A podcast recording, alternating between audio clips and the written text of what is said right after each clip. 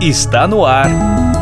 Let's Talk Podcast, uma iniciativa da NTT Data Brasil que une negócios e inovação. As mulheres conquistaram posições importantes na sociedade, mas ainda falta muito para ver uma verdadeira equidade. A luta, na verdade, mal começou, historicamente falando. A transformação está acontecendo, mas as mulheres têm muito a conquistar. Neste quinto episódio da série sobre diversidade do Let's Talk, o foco é o grupo de afinidades de gênero da NTT Data Brasil. E para isso a gente reuniu uma galera que lida diretamente com o tema na companhia. Convidamos neste episódio Simone Souza dos Santos, ADR Business Partner da NTT Data Brasil, Roberta Moraes, Manager Banking da NTT Data Brasil e Ana Laura Navarro, Head of Corporate Engagement na Laboratória. Oi, pessoal, bem-vindos ao Let's Talk, o podcast da NTT Data. Esse é o quinto episódio da série sobre diversidade e hoje a gente vai falar sobre as afinidades de gênero. Estamos com três convidadas, as líderes do grupo, Roberta Moraes e Simone Souza dos Santos, e a convidada especial, Ana Laura Navarro, da Laboratória. Sejam bem-vindas. Olá, pessoal. Obrigada pelo convite. Eu sou a Simone, sou uma mulher branca Estou aqui na NTT há oito meses e faz um mês e meio, mais ou menos, que eu assumi é, essa posição de líder do grupo de gênero.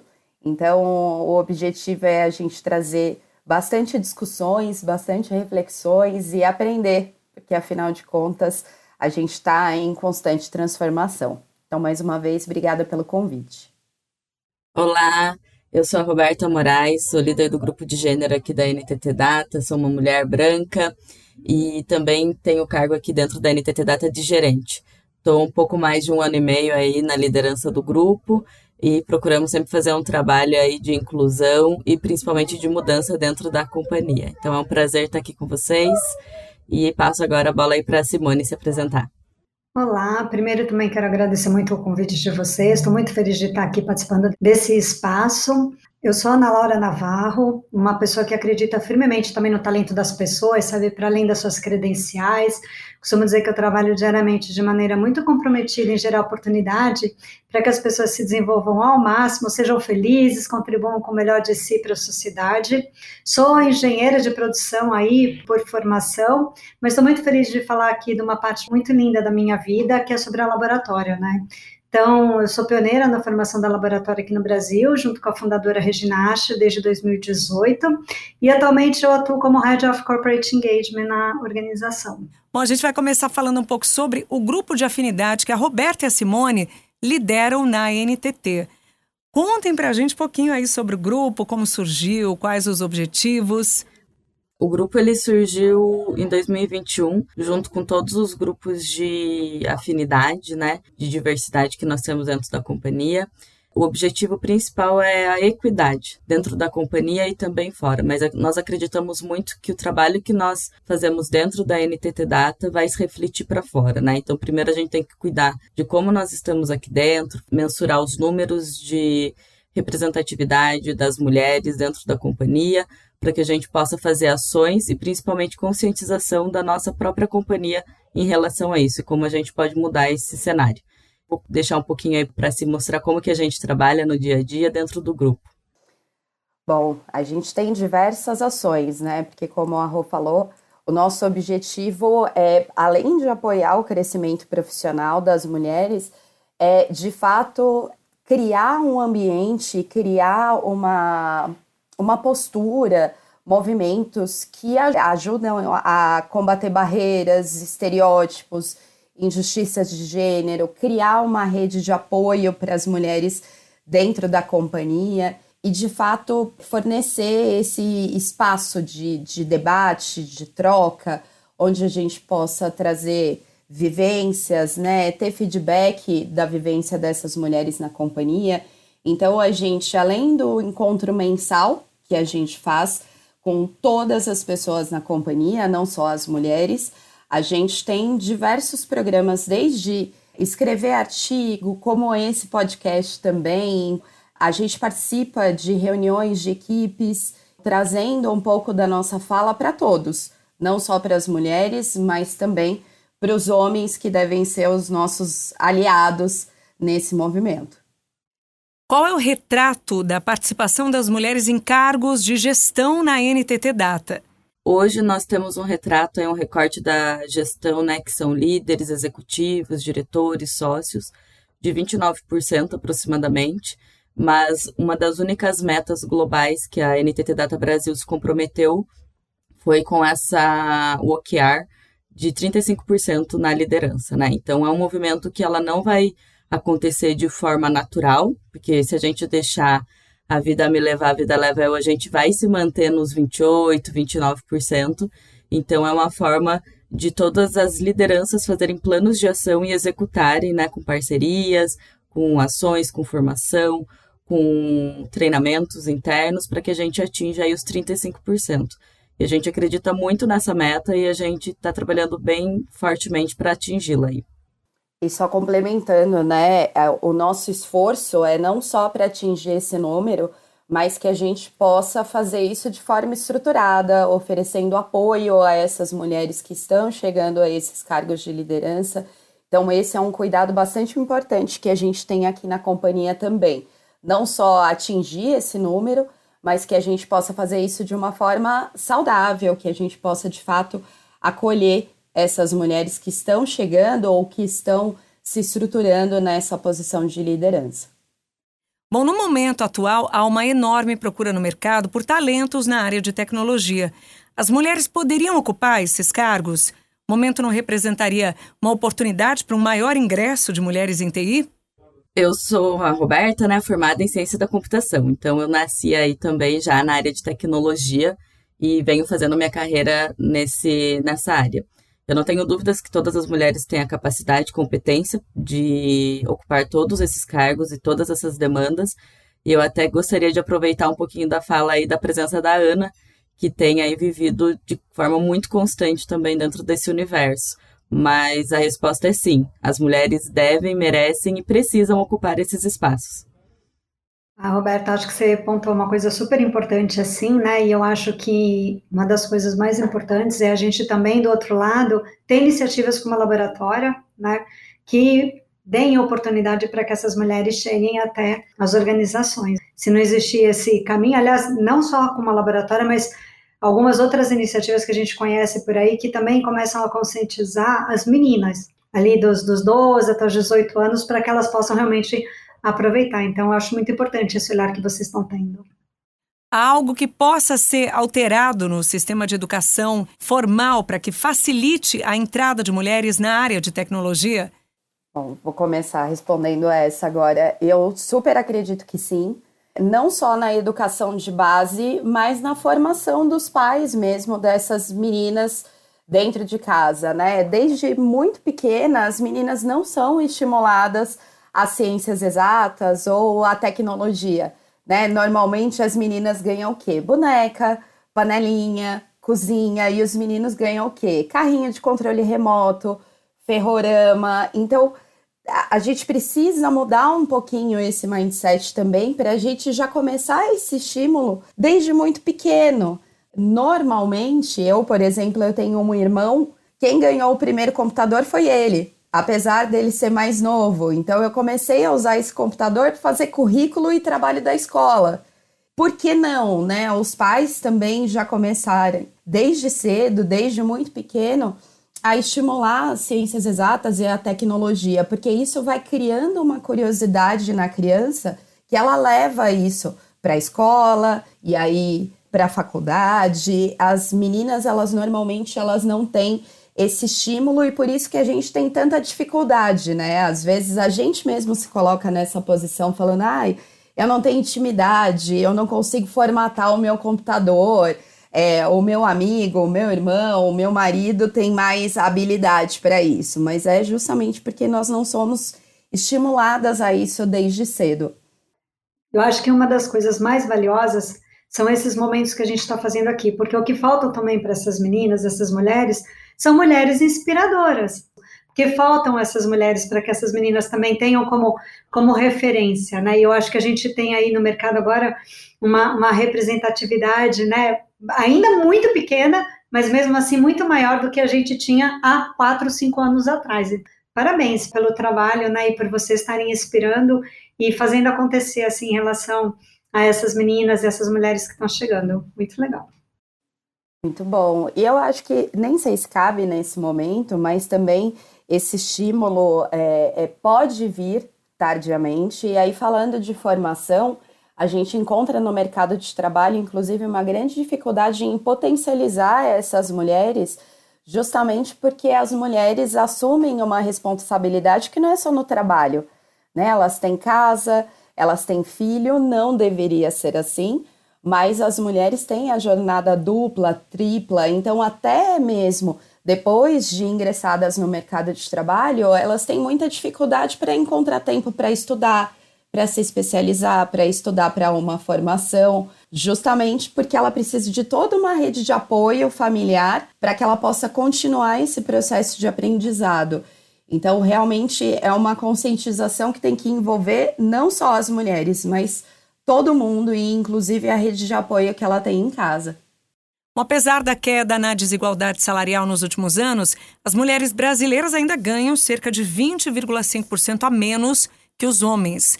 O estudo foi feito pelo IBGE com base na Pesquisa Nacional por Amostra de Domicílios, a PNAD contínua de 2018. Como essa desigualdade acontece na prática, no dia a dia? Na sua opinião, por que as mulheres ainda ganham menos em 2022? Bom, é um dado super assustador, né? o que a gente vê, mas dentro de qualquer companhia que a gente conviva, umas mais, outras menos, a gente vê onde a gente tem um viés inconsciente que a gente aprova quem é parecido conosco. E quando a gente tem muita liderança né, masculina, de homem, é, e esse viés onde o homem vem da área de tecnologia, o homem é melhor na parte de matemática, na parte de exatas, a gente vem validando isso dentro dos nossos processos, seja seletivo, seja no nosso processo de avaliação, porque dentro de toda a companhia, quando você vai promover alguém, dá um ajuste de salário, a gente se faz uma avaliação, né? Isso é muito difícil porque é estrutural de se corrigir, porém a gente tem aqui dentro da NTT Data auditoria salarial, aonde é uma empresa de fora, vem faz uma auditoria para ver se a gente está exercendo o mesmo cargo e papel. Porque uma coisa é você estar tá no mesmo cargo ali na nomenclatura, outra coisa são as suas atividades dentro da companhia, né? Então, quando você olha a atividade que a mulher está fazendo versus a atividade do qual o homem está fazendo, a gente pode encontrar algum desvio, né? Então, a gente contrata hoje consultorias externas a pedido do grupo de gênero. Claro que a companhia sempre teve esse olhar, mas a gente está com um olhar bem maior depois do, da criação dos grupos, né? E é um dos pontos em alta que a gente solicita para que a companhia acompanhe.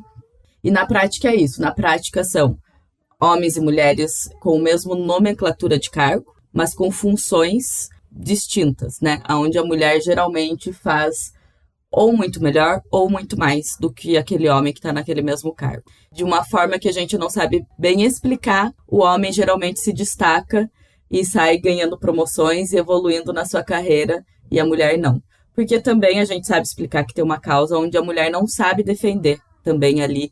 Ela não foi ensinada a defender o que, que ela merece, né? É aquela proposta salarial, aquele aumento, mostrar o seu trabalho, porque ela sempre acha que ela tem o dever de servir, de fazer pelo outro. Então ela não vem e não defende, fala assim: olha, aqui está meu trabalho, olha tudo que eu fiz e olha, eu, eu mereço isso, não menos que isso. Então, isso é uma conscientização que não tem que ser dada só para mulheres, sim para os homens que estão avaliando as mulheres do seu time também. Em resumo, é isso. É, as mulheres não conseguem defender o que elas merecem, a liderança geralmente é masculina, também não consegue enxergar esse diferencial em cima da mulher, e as companhias também não têm esse olhar tão próximo para entender entre cargo, função e papel, né? Para disseminar o que, que merece, o que, que não merece, como que a gente tira esse gap aí de 20%. Só complementando o que a Rô colocou, eu acho que aí estão muito envolvidos os vieses inconscientes mesmos, né? Primeiro, porque assim, as meninas sempre são educadas a ter um comportamento aceitável, a não incomodar, a pedir desculpa. Já tem aquela, aquela construção de que a gente precisa ficar se justificando o tempo todo. E aí entra a questão de que a gente não dá o devido valor para o nosso trabalho, né? Então, de fato, eu li uma pesquisa recente que os homens eles pedem até quatro vezes mais aumento do que as mulheres. E quando as mulheres pedem aumento, normalmente elas pedem um valor 30% inferior ao que os homens pediriam. Então, de fato, a gente tem essa dificuldade, e mais uma vez eu falo do quanto é importante ter uma rede de apoio e que não só as mulheres estejam atentas a isso, mas os homens também para nos ajudar nesse processo para identificar o nosso valor, para nos estimular, para não responder por nós, porque às vezes surge uma oportunidade de promoção também e os homens já têm essa tendência a responder. Então, às vezes aparece, sei lá, uma oportunidade para mudar de cidade. Ah, não, eu não vou indicar a Roberta porque a Roberta tem filho, tem marido, ela não vai conseguir ir. Então, assim, deixa a gente responder né? Deixa a gente tomar a decisão, não tomem a decisão por nós. Realmente a gente tem muitas construções que a gente precisa ir quebrando ao longo do tempo e a gente precisa de ajuda.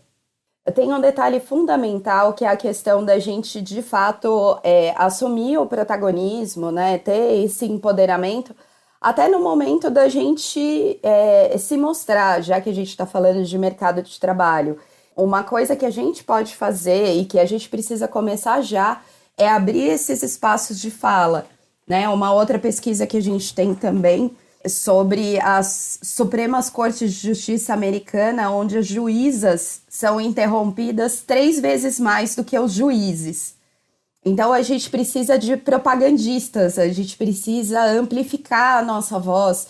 Toda vez que uma mulher estiver falando e ela for interrompida, que isso seja corrigido, né? Que a gente possa amplificar o que a outra falou e reforçar. A Roberta trouxe um ponto muito importante, trazer esse volume para as nossas falas, né?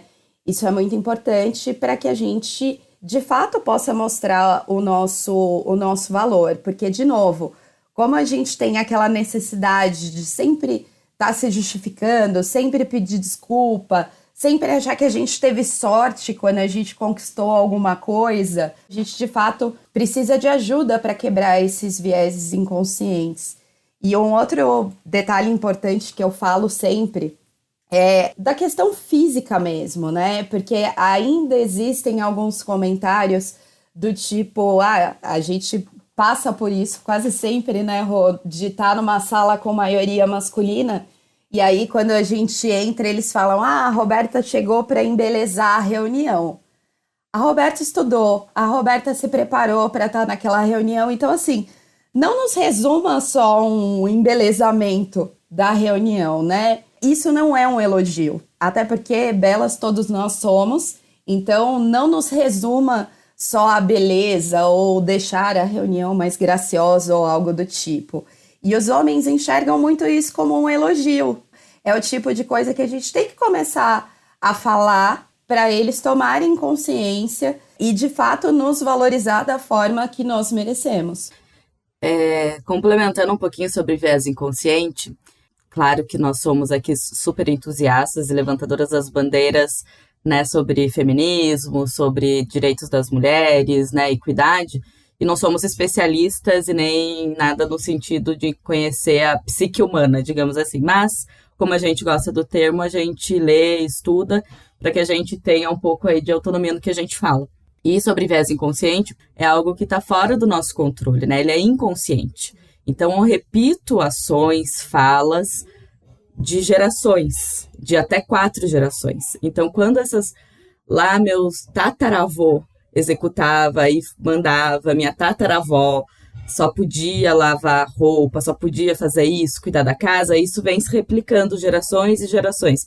E quando eu vou falar sobre mulher e direção, e automaticamente eu venho com uma frase mais preconceituosa em relação à mulher e direção, isso significa que é um viés inconsciente. Não é o que eu penso. Não é exatamente o que a Roberta pensa sobre a mulher e direção É sobre o que vem de gerações e gerações e sem eu saber tá aqui na minha cabeça. Então, quando eu vou falar de preconceitos e de vieses inconscientes, são a forma que o nosso cérebro ele assimila para ter informação guardada e não gastar energia para pensar muito sobre aquilo, porque ele já sabe aquilo como uma verdade, como se fosse uma verdade absoluta. Esses viés inconscientes, quando a gente fala, ah, os homens líderes aprovam aqueles que são mais semelhantes, é um viés inconsciente aonde? Aqueles que são mais parecidos comigo vão dar menos problema, ou eu sei como se comportam, então é mais fácil trabalhar. Não é porque ele tem essa, esse raciocínio consciente. Eu só vou escolher homens brancos que estudaram na Mackenzie para trabalhar aqui na companhia. Não. Eu vou me assimilando com isso e inconscientemente eu vou aprovando. Por isso que é muito difícil a gente identificar viés inconsciente. Tem várias formas a gente, eu e a Simone aqui dentro da NTT Data, nós somos bem provocativas, né? A gente gosta de uma discussão mais calorosa e tal. Então a gente traz algumas imagens e alguns questionamentos que nós, mulheres, também temos nossos viés inconscientes, preconceituosos, machistas, tá? Isso não é uma coisa só do homem, é de todos nós. E não só em gênero, como qualquer outro aí, assunto aí da sociedade. Então, acho que é importante ressaltar que viés inconsciente ele tem que ser trabalhado para que se mude para as próximas gerações também. Roberta, quero te perguntar uma coisa. Você sendo mãe de menino e falando de viés inconsciente, que dica você deixaria para as mães na criação dos seus filhos homens para que eles possam contribuir na mudança desse, desse cenário que a gente tem hoje? Olha, uma ótima pergunta, né? Porque é, é aquela luta diária, porque eu me pego nisso. Meu filho tem três anos e a gente já lê livro para ele desde bebezinho e tal. E muitas vezes eu me pego lendo livros que trazem a Bela e a Fera, a Princesa, o Príncipe que Salvou. E ele tem toda a coleção ali que ele ganhou e tal. E eu leio esses livros, daqui a pouco eu vejo lá o príncipe beijando a Bela sem permissão porque ela estava dormindo. E aí eu pauso e falo assim, cara, eu não posso ler essa história com ele três anos de idade e seguir essas histórias e plantando como que é o comportamento, sabe? Aí eu dou uma respirada e aí eu crio. E aí eu crio que a, a Bela levantou e salvou o príncipe. Eu busco também, acho que é uma percepção, na verdade, eu não digo uma luta, mas uma percepção constante do conteúdo, das informações que estão no nosso dia a dia. A leitura, né, o conteúdo que as crianças, né, o, o menino lê, que reforçam o comportamento de quatro, cinco décadas atrás. Então, buscar leituras ou criar histórias. É, eu gosto muito de, de contar histórias também aonde a mulher é protagonista, aonde a mulher levanta a espada, aonde a mulher luta. Então isso já vem trazendo ele um senso de igualdade, a liberdade dele escolher. Acho que isso para qualquer criança, mas ele me vê pintando a unha, ele pinta a unha. Pinta a unha também.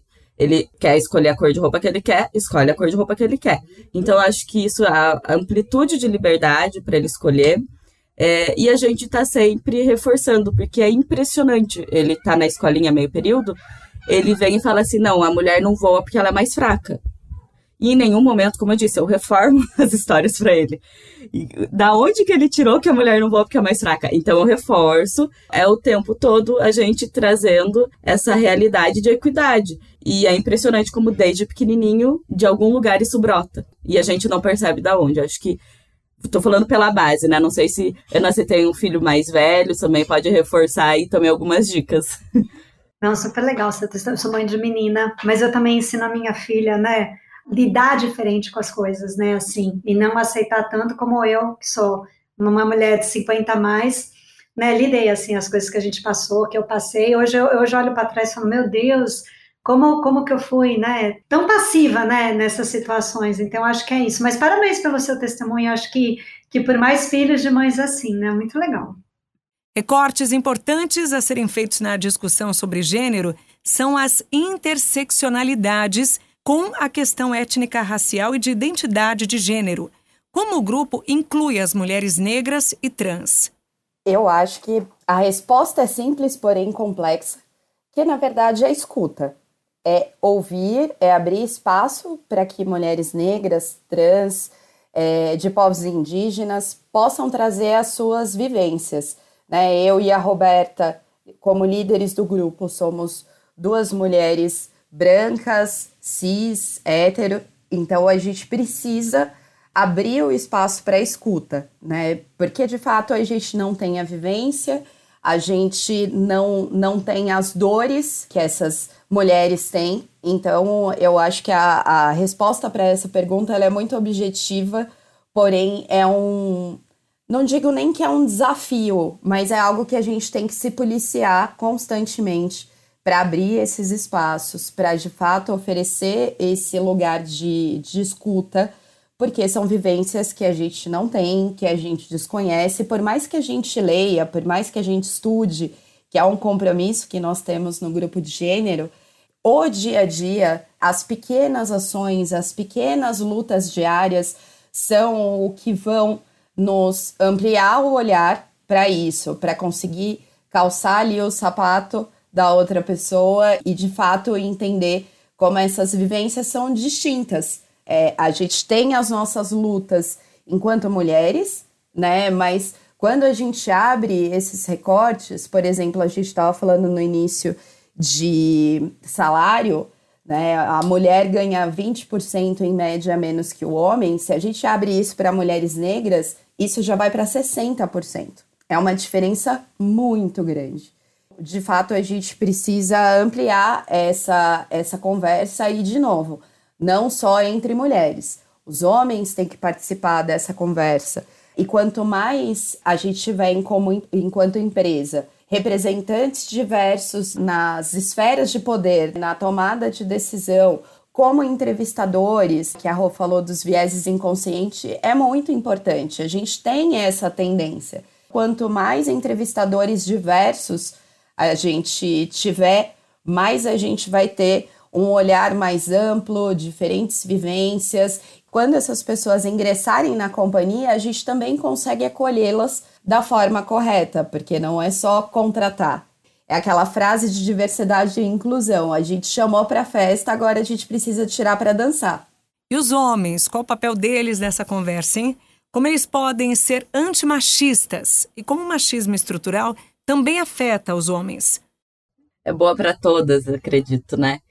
Responderem, mas eu vou falar de uma forma breve, né? É, eles são nossos aliados, é, eles estão hoje, na, em maioria, nas esferas de poderes, e se eles não se conscientizarem da diferença que tem entre o papel, a ação, o poder do homem, dentro da companhia e qualquer outra comunidade, qualquer outro tipo de relação, dificilmente a gente vai conseguir uma transformação.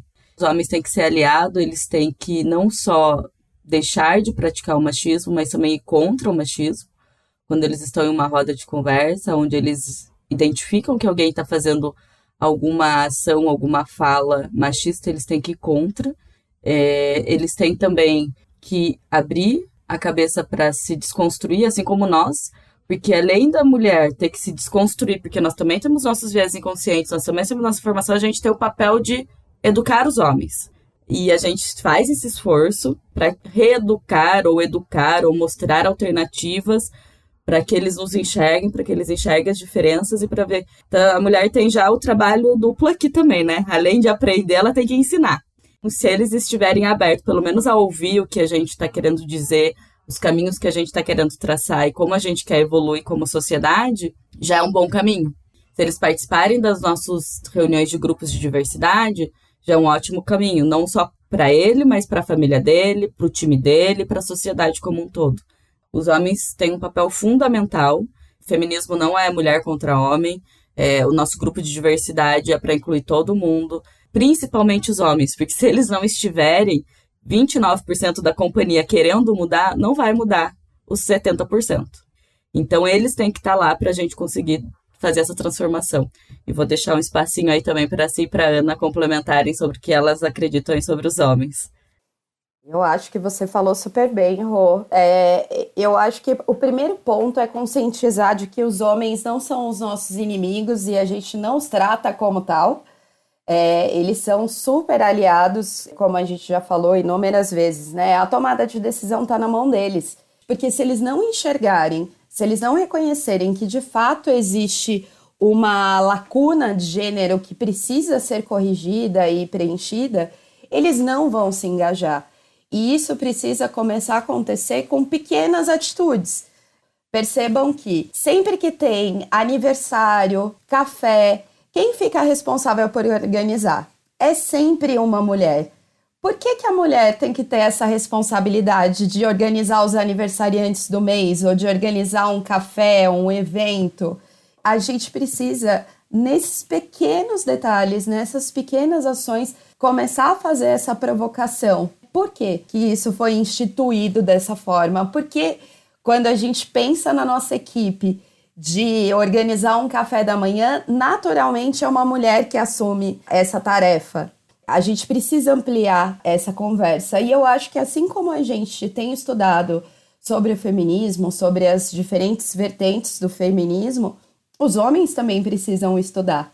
A gente assume muito a responsabilidade de ensinar, então é mais uma tarefa que a gente assume, sendo que os homens têm todos os recursos à disposição deles. Tem literatura, a internet está aí, tem canais, tem uma série de fontes que os homens podem recorrer sem que a gente tenha que o tempo todo estar tá ali ensinando, né, mostrando, investindo todo um esforço. É óbvio que nesse primeiro momento a gente tem que fazer ter esse gasto de energia, mas o recado aqui para os homens é: vão atrás de informação, vocês têm acesso também, e a gente está à disposição para discutir. Acho que vocês já falaram basicamente tudo, mas eu, eu só agregaria, e eu acho que a, a NTT Data faz isso muito bem, que assim, a gente é o motor né, de transformação. Mas o, o problema ali é, é muito na base, é cultural. Então, enquanto você não muda a cultura de uma, né, de uma maneira geral assim na empresa, todo o nosso trabalho fica muito mais difícil. Então, acho que isso que vocês colocaram, que vocês fazem, né, dessa, dessa consciência, desse, dessa aprendizagem, tudo mais, é super importante, porque é, eu acho que a organização como um todo tem essa também corresponsabilidade de poder estar tá movimentando isso, né, dentro de casa, para que os homens comecem a despertar, seja aprendendo sozinho, ou seja meio que aproveitando ali, né, eu acho que é super importante. Então, eu acho que as organizações precisam fazer mais isso, sabe? Trazer para dentro de casa mais ferramentas para que também a gente comece a, a, a mudar essa a cultura da, da, da organização para que tudo isso seja um movimento sistêmico mesmo. Os homens se prejudicam com o machismo, principalmente pela inteligência emocional. A gente vê isso muito dentro da companhia. Eles não reconhecem seus sentimentos e, quando reconhecem, eles não conseguem demonstrá-lo de uma forma natural. A gente tem aqui todas as nossas imperfeições e quando a gente identifica elas, a gente consegue trabalhar muito melhor com elas, trabalhar muito melhor em equipe, trabalhar muito melhor sobre pressão. Quando a gente trabalha sob pressão dentro de projetos, geralmente quando a gente tem uma inteligência emocional bem mais elaborada, a gente consegue sair muito melhor e não fazer com que toda a equipe sobra, sofra uma pressão é, desnecessária. Geralmente, a gestão, a função do homem, por ele ser criado e por uma estrutura machista, ele traz isso com uma, uma parte muito forte dele, onde ele tem que ser forte, onde ele tem que aguentar as coisas, onde ele se prejudica e prejudica não só ele, a todos que estão em volta, porque ele tá, não consegue se expressar de uma forma tranquila e transparente, porque ele não foi ensinado. Taxas de suicídios entre os homens são enormes, conflitos entre os homens são enormes, e a gente tem falta aí de representatividade também na parte do governo pública, aonde dão abertura para os homens serem quem eles são, se expressarem. Eu acredito que existe uma desconstrução muito grande em relação ao homem sobre machismo. A gente vem de um, uma cultura muito, muito, muito, muito antiga do que o homem tem que ser. E não só o homem, como a mulher, ninguém tem que ser nada, cada um tem que ser o que é. E as mulheres hoje em dia vêm trabalhando, né? A gente está aqui discutindo sobre isso para a gente ser quem nós gostaríamos de ser e ter o espaço que nós deveríamos.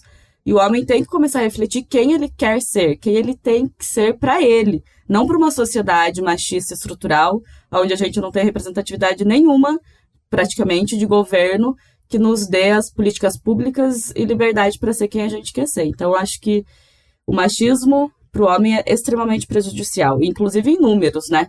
É, se a gente vê de saúde pública, quanto eles vão ao médico, quanto eles fazem exames periódicos, o quanto eles tem taxa de suicídio, o quanto ele se relaciona, como é tóxico e não tóxico o ambiente de uma empresa, dependendo da forma da cultura que é esse homem, se ele é machista, se não é machista.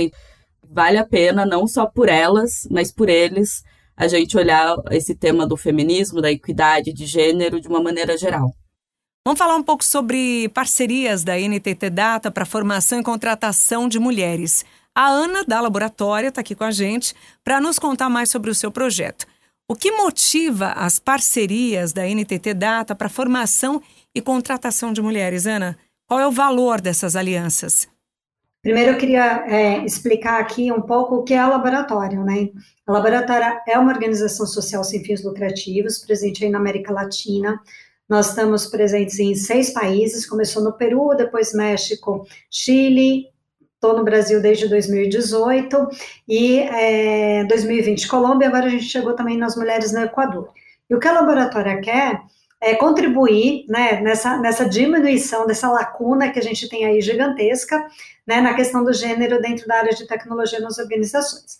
Então, assim, para entrar na laboratória tem que ter mais de 18 anos, se identificar como mulher e ter estudado na escola pública no ensino médio.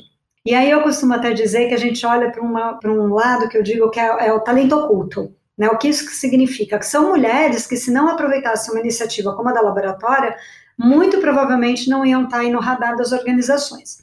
Quando elas passam por esse processo de seleção, e aí tem muito a ver com o que vocês falaram, da, né, da, de quantas mulheres postulam, de quantas deixam de acreditar nesse, em si mesmas, né, quantas que largam a, a laboratório durante o processo de seleção, quantas nem, nem sabem que a tecnologia pode ser uma, uma possibilidade para elas, né? Então acho que essa essa parte é super importante.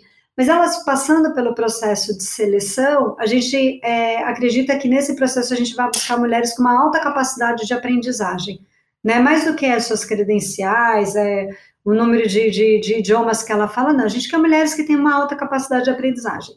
Essas mulheres passam pela laboratória, ficam com a gente durante seis meses, e no final desse bootcamp, a gente conecta essas mulheres com as organizações que visam a empregabilidade. Né? E eu acho que é aí que realmente encaixa muito bem a NTT Data. A NTT é super parceira da laboratória, ela participa num, num dos modelos que a gente tem de parceria, que é, é, a gente fala que é a participação no Talent Fest. O Talent Fest é uma das possibilidades de parceria, mas o Talent Fest é um hackathon, onde a empresa lança um desafio, né, que tem que ter a sua carinha. Esse desafio é enviado para o laboratório, a gente separa uns squads e cada, cada squad trabalha com um desafio de uma organização. E aí a gente promove que essa empresa conheça todas as mulheres que estão se formando ali no nosso bootcamp e depois ela possa se apresentar e, e, e se interessar por esse talento, entrevistar e contratar. Mas o que eu acho que é super importante disso tudo é que durante essa participação, mais do que a NTT Data também conhecer as nossas alunas, é as alunas conhecerem a NTT Data.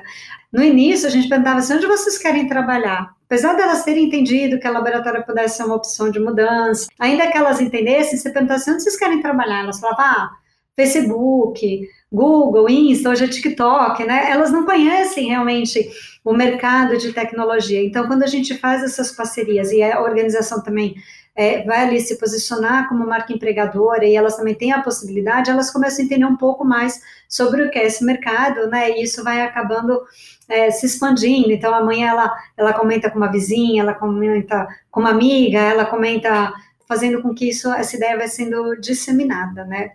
E aí eu fico super feliz, porque a NTT Data já contratou mais de 35 mulheres da, da laboratória. É uma organização que eu falo assim, não é só você também chegar, participar e contratar, não. Tem que saber, né, o background delas, tem que saber de onde elas vieram, tem que entender pelo processo que elas passaram, a nossa metodologia, como vocês estavam falando assim também, é muito, foge muito, vai muito além da metodologia tradicional de ensino, né? Dentro do nosso bootcamp a gente já teve costureira, cantora lírica, dentista, advogada, né? São mulheres que vêm de, de backgrounds muito diferentes, então é importante que a organização também entenda esse de onde elas vieram, o processo pelo qual elas estão passando, e mais do que isso, saibam receber essa mulher dentro de sua organização. Porque 99% dessas mulheres não haviam escrito uma linha de código sequer né? E depois de seis meses aprendendo ali elas saem como desenvolvedoras web, a gente foca em JavaScript, né, front-end. Quando elas saem, elas vão ingressar na organização. A organização também tem que ter essa compreensão de que elas tiveram esses seis meses que foram super intensivos. Então, elas ainda têm dentro da organização uma curva de aprendizado, né? E eu acho que a NTT faz super bem isso, faz um onboarding muito bom, faz um planejamento de carreira muito bom para elas e os feedbacks que a gente tem da, da NTT Data são absolutamente incríveis, assim. Então, fico muito feliz de ter uma parceria como a gente tem aí com vocês, porque é isso que a gente quer, né? Então, também se a gente não tiver na ponta uma NTT Data que abra as portas, né, e dê oportunidade para que essas mulheres possam se desenvolver e crescer, não teria muito sentido, né? Então, aproveito e deixo aqui meu super agradecimento a essa parceria, porque é, é muito importante. A gente sabe que quando você contrata uma mulher, você muda não só a vida dela, mas muda todo o entorno dela, né? Então é um, é um, um projeto assim muito importante e ter na ponta uma organização que vai ali né, contribuir para que ela possa realmente mudar de carreira e poder se desenvolver é fundamental. Então, estou muito feliz aí de poder estar aqui nesse momento para trocar um pouquinho, né, sobre isso. Eu também, né, não super prazer aí, né, falando em nome da NTT Data, é, já contratei para o meu time, já tive meninas que vieram aí da laboratória, sei o quanto o esforço delas, né, é, é impressionante, aonde elas podem chegar. Quantas mulheres vocês já formaram, assim, para mercado de trabalho? Mais ou menos, um número, assim, dos últimos anos. Não, excelente. A gente tem aqui no Brasil, tem basicamente dois bootcamps por ano. Então, a gente forma em torno de 100 a 120 mulheres por ano. Aqui no Brasil, a gente já formou mais de 350 mulheres. Mas na América Latina, a gente já passou 2.800, chegando aí a 3 mil mulheres muito em breve, que deixa a gente muito orgulhoso. Legal, parabéns. É um trabalho de impacto onde você tira uma mulher, como você disse, aquele que estava oculto, e coloca no mercado de trabalho um mercado de trabalho em ascensão muito grande, né?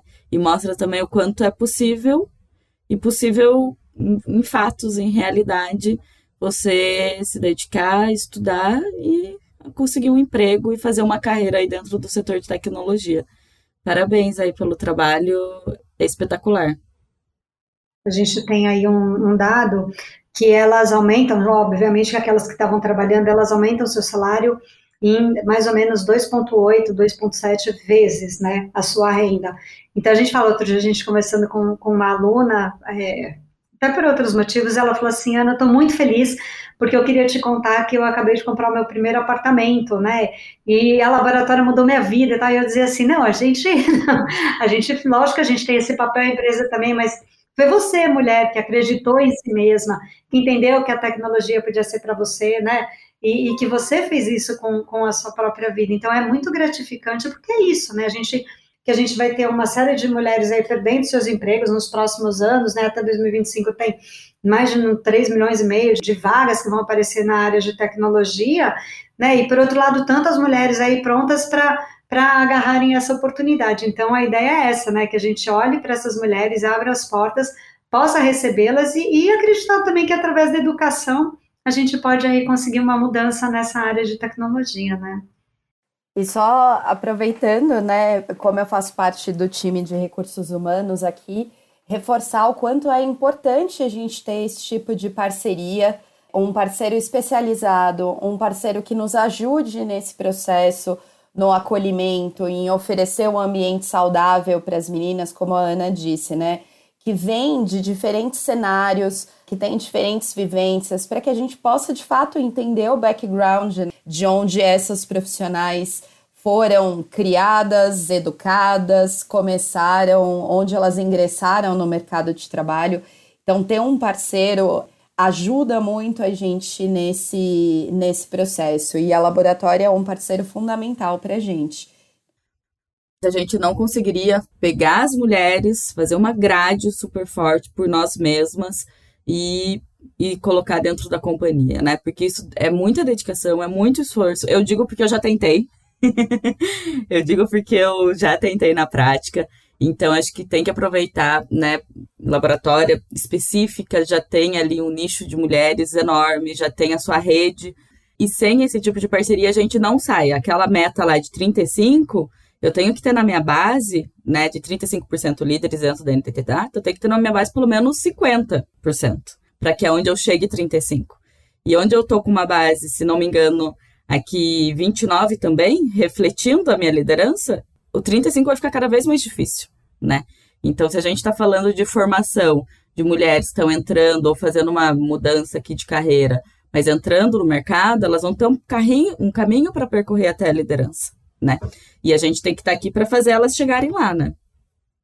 Então, acho super legal você colocar isso, porque é, é isso que a gente tem visto. Então, hoje a gente tem aí na, na comunidade de mulheres graduadas, né, na, na nossa rede alumni, mulheres que trabalham com BI, mulheres que trabalham como full stack, back-end, outras tecnologias também próprias, né, Salesforce, então isso é super importante, porque é isso, né, basta a gente dar uma oportunidade para essa mulher, né, que ela vai ali, ela agarra com unhas e dentes e, e, e aí ela vai voar, brilhar, né, então é muito legal. Uma coisa interessante, a faixa de idade, a média da, da, da mulher na laboratória é de 27 anos acho que é 14 a 15% delas são mães, então também não é aquela mulher tão óbvia que terminou o colegial, já foi para uma faculdade de ponta, e não. não, são mulheres realmente que vêm com outro background e aproveitam essa, essas oportunidades, né, então muito legal e a gente só tem muito a agradecer por vocês acreditarem no projeto, olharem para essas mulheres e darem oportunidades além da laboratória, né, que eu acho que é isso que é super importante também. Qual é a atuação da NTT Data Brasil no Fórum ONU Mulheres, um espaço com tanta visibilidade global? Bom, a NTT Data, ela fez a parceria com a ONU Mulheres, né, se comprometendo com as ODS, que tem a ver aí com a parte da inclusão, né, é, das mulheres, social. E com isso a gente fez ali uma pesquisa interna que faz junto com a ONU Mulheres do termômetro de como que está a NTT Data em relação às ODSs, que tem a ver com as mulheres e com a inclusão de mulheres e tudo mais. Então a gente vem trabalhando muito forte. É, nosso termômetro não ficou no verde, ficou no laranja.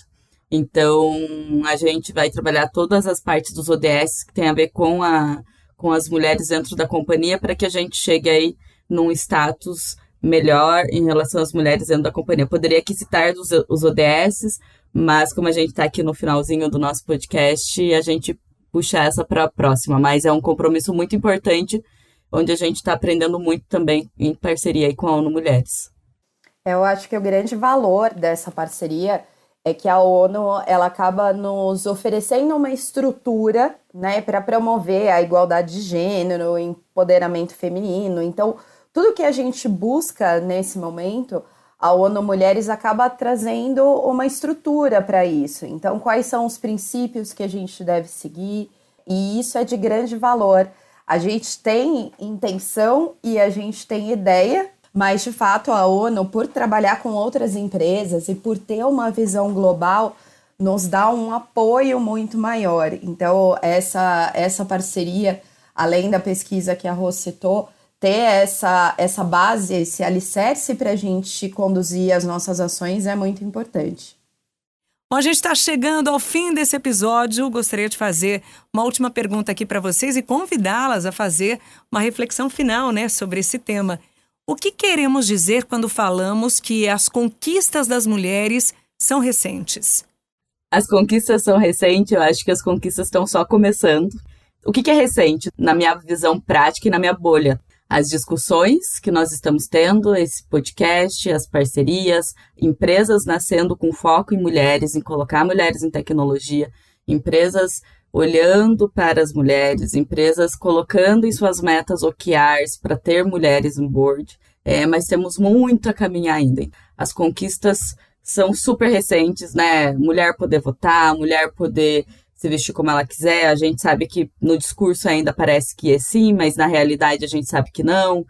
E são essas as conquistas, pelo menos da nossa parte, da nossa companhia, é ter um grupo de diversidade, ter uma meta e ter parceiros que façam que a gente realize que tenhamos mais mulheres dentro da companhia. Então isso é muito recente e temos muitos a caminhar ainda. Bom, complementando a Rô, eu acho que a gente tem de fato conquistas que são muito recentes e que de fato a gente conquistou no sentido de um pouco de legislação e de políticas públicas, mas falta muito. A própria Constituição brasileira ela só passa a reconhecer as mulheres como iguais aos homens a partir de 88. Foi ontem. Só que a gente precisa mudar o mindset das pessoas.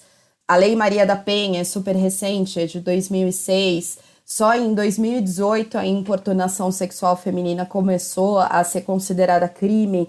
Então são conquistas muito recentes e que a gente ainda precisa brigar e lutar todos os dias. Então, além do que a Rô trouxe do recorte de empresa e qual é o esforço que a gente está fazendo enquanto empresa, a gente também precisa se reconhecer como um ser social e cobrar políticas públicas, cobrar leis e cobrar que essas leis sejam cumpridas, porque isso é uma outra questão, né? As leis existem, agora a gente precisa cobrar que elas sejam aplicadas também. Na verdade, eu acho que a gente fala de, de, conquistas, mas eu acho que a gente fez ainda tão pouquinho, tão pouquinho, né? Falando especificamente da área de, de tecnologia, então, eu acho que a gente tem muito, a gente, a gente tem essa percepção de que a gente já conquistou bastante, porque a luta é muito grande.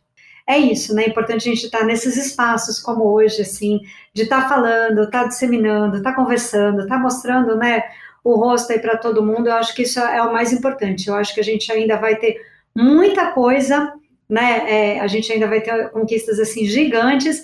Acho que é isso. Agradeço muito a presença de todas. Foi uma discussão muito importante, produtiva. Bom, é, foi um, um, papo muito bom, muito gostoso. É um assunto que a gente adora e gostaria de ficar aqui falando por horas e horas. Mas obrigado pelo espaço, obrigado, Ana, pelo aceitar o convite e obrigado, NTT, também por abrir esse espaço para gente. Então, acho que sem essa abertura, sem essa escutativa da companhia com a gente, a gente não estaria aqui hoje. Então, também queria agradecer aí a nossa companhia por esse espaço e essa abertura que ela nos dá e essa liberdade. Agradeço pelo espaço, pelo bate-papo. Eu acho que é sempre uma fonte de aprendizagem, né? Eu sempre acho que a gente sabe muito menos do que a gente sabe mesmo. Então, estar tá aqui com, com vocês, né? Com você, Roberta, com você, Simone, foi absolutamente incrível. E eu agradeço também muito a Laboratória por ter me dado essa oportunidade, né, de, de fazer parte desse projeto que eu acredito, né, e que eu acho que vai fazer realmente diferença aí na área de tecnologia. Então, por mais espaços assim, por mais conversas assim, e um prazer enorme estar com vocês. Obrigada, NTT Data, pelo convite, e espero que a gente possa fazer isso mais e mais vezes.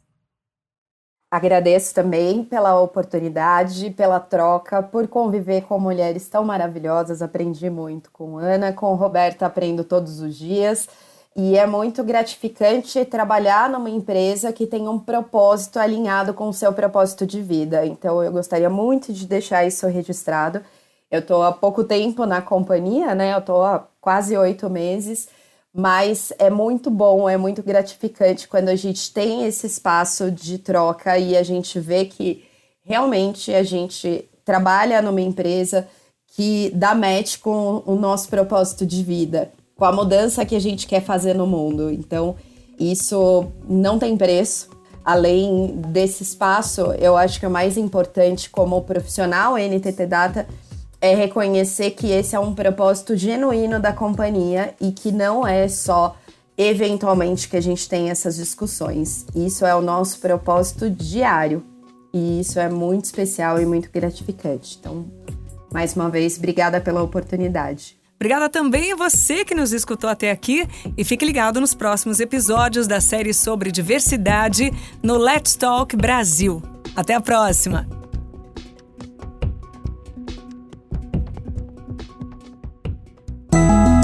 Você ouviu Let's Talk Podcast, uma iniciativa da NTT Data Brasil que une negócios e inovação. Toda semana tem novidades por aqui. Até lá!